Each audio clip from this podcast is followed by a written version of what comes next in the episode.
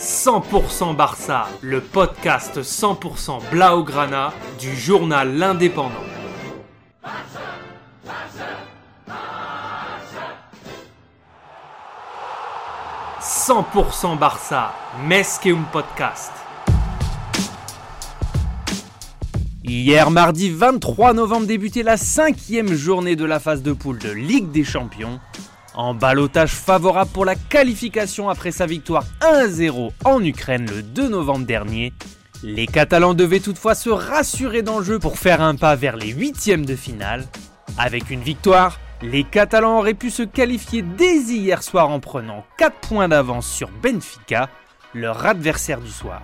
Pour la deuxième sortie de l'équipe dirigée désormais par Xavi Hernandez, les Catalans n'ont pas fait mieux qu'un score nul et vierge de 0 à 0 devant près de 50 000 spectateurs au Camp Nou, 14 tirs au but et seulement 3 cadrés. Memphis Depay, l'avant-centre hollandais, n'a pas été en réussite avec seulement 2 frappes et surtout 4 duels gagnés sur 9.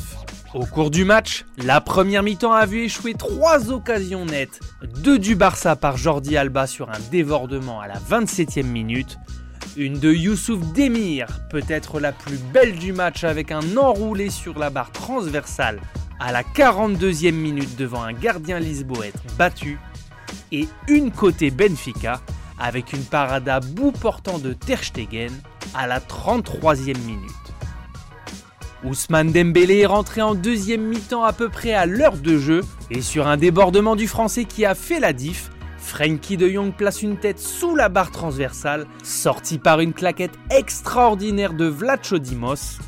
Des Catalans pas assez réalistes, pas assez tueurs sur la fin du match, qui se créent quelques occasions et qui manquent toutefois de se faire surprendre dans le temps additionnel. Seferovic rate l'immanquable après avoir éliminé Ter Stegen d'un piqué. Les Catalans ont eu chaud, très chaud en fin de rencontre.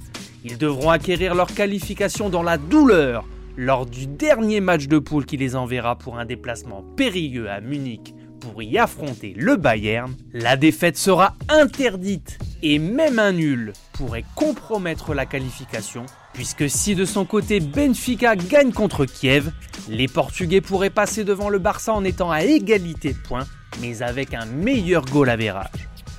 Réponse le 8 décembre prochain.